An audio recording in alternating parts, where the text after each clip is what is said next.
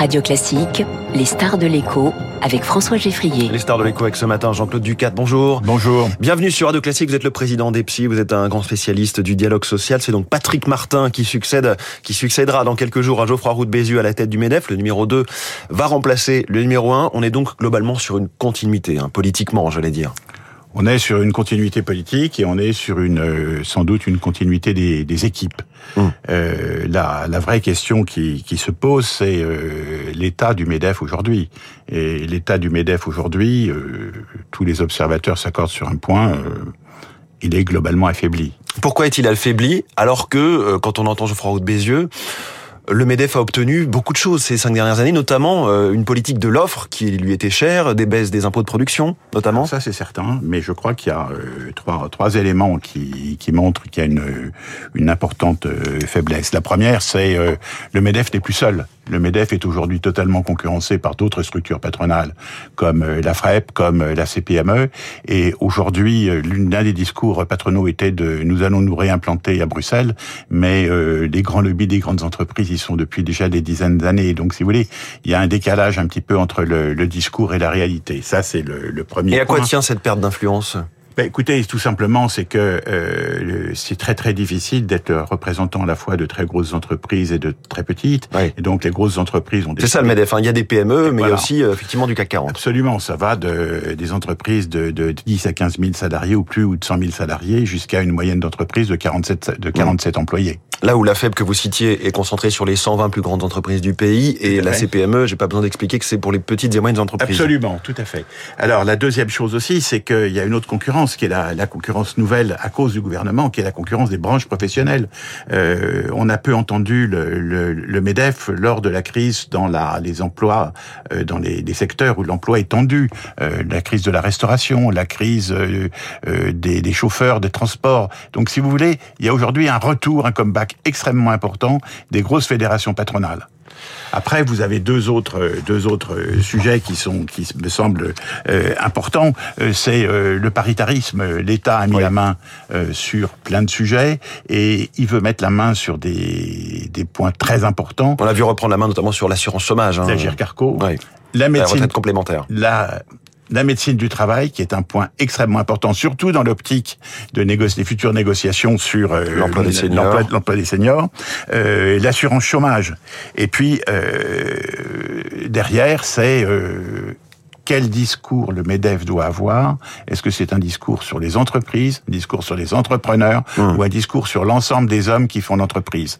C'est pas des détails. Ouais. Euh, il faut. Donc se... en fait, avant de se plonger, de plonger ses mains dans le cambouis, il faut que Patrick Martin engage quasiment une revue stratégique. Euh, Est-ce que cette euh, campagne de quatre mois au MEDEF, parce qu'elle n'a pas passionné à l'extérieur, parce que son résultat ne surprend personne, peut amener à des réflexions justement sur l'organisation elle-même, sa visibilité, son même son processus électoral? Ben, Tout à fait, puisqu'on définitive, c'est l'existence même qui est en jeu. Euh, Patrick Martin doit être celui qui repositionne le MEDEF, qui lui redonne une image, qui lui redonne un, j'allais dire, un sens politique extrêmement ferme dans lequel l'ensemble des patrons peuvent se retrouver. Or aujourd'hui, ce n'est pas le cas. Il y a une atomisation qui est beaucoup trop forte. Et c'est vrai que dès que vous avez des incidents dans des villes, ce sont les associations de petits commerçants qui ramassent la mise. Bon. La visibilité. Jean-Claude Ducat, euh, Patrick Martin va être plongé tout de suite dans le grand bain puisqu'il y a un tuilage assez court avec Geoffroy Roux de oui. Bézieux qui quitte son poste le 17 juillet. Et d'ici là, les deux vont se rendre ensemble, bah, j'allais dire main dans la main, à cette réunion à Matignon le 12 juillet, c'est-à-dire mercredi. Mmh. Donc il faut tout de suite... Alors lui, il était déjà présent lors de ces... Euh, c'est l'avantage d'être un numéro 2, c'est qu'il a déjà fait beaucoup de négociations dans sa vie. Là, il va aller à ce tour de table avec tous les syndicats.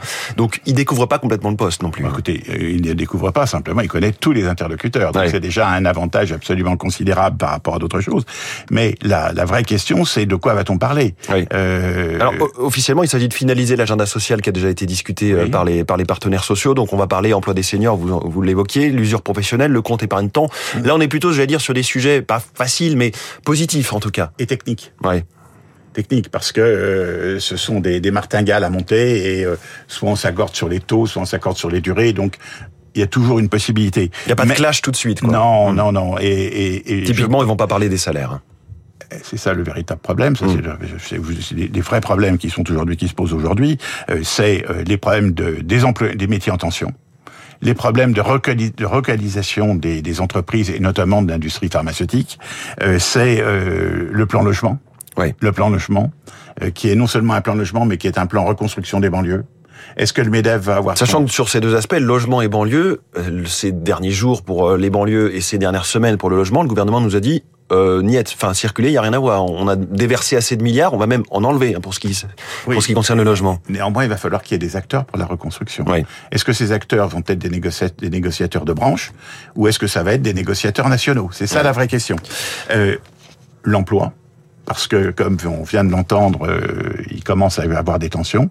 Et puis surtout, il y a un autre sujet qui est important, euh, qui est le, le, le, sujet de la rémunération. Et ne jamais oublier le chiffre qui est sorti il y a quelque temps, c'est que un cadre sur deux aujourd'hui est prêt de quitter son entreprise. Mmh. Donc, quelle est la capacité que le MEDEV va pouvoir retrouver pour non seulement refidéliser l'ensemble de ses troupes, mais également refidéliser l'ensemble des gens qui travaillent pour lui?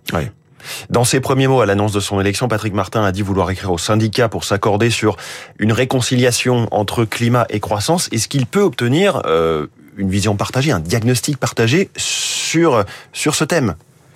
Je crois que c'est le vrai enjeu. Pas sûr que la CGT soit euh, dans l'idée que la croissance et euh, l'avenir du climat soient deux choses qui vont ensemble tout le monde a remarqué que depuis un certain nombre de, mois, voire d'années, il y a une espèce de, de, de, plus en plus d'importance prise par les syndicats sur les sujets écologiques.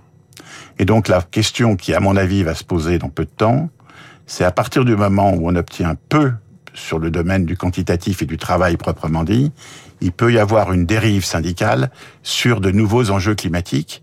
Et si demain les syndicats mettent la main sur des questions comme la pollution, eh bien, ça peut mettre le patronat euh, dans de très très grandes difficultés. Donc il faut euh, tout de suite afficher une forme d'ouverture et de, de, préoccupation sur ce sujet pour pas avoir un blocage tout de suite, quoi. Ben, L'ouverture, c'est euh, le bien de l'économie, et derrière le bien de l'économie, mmh. le bien des salariés. Oui.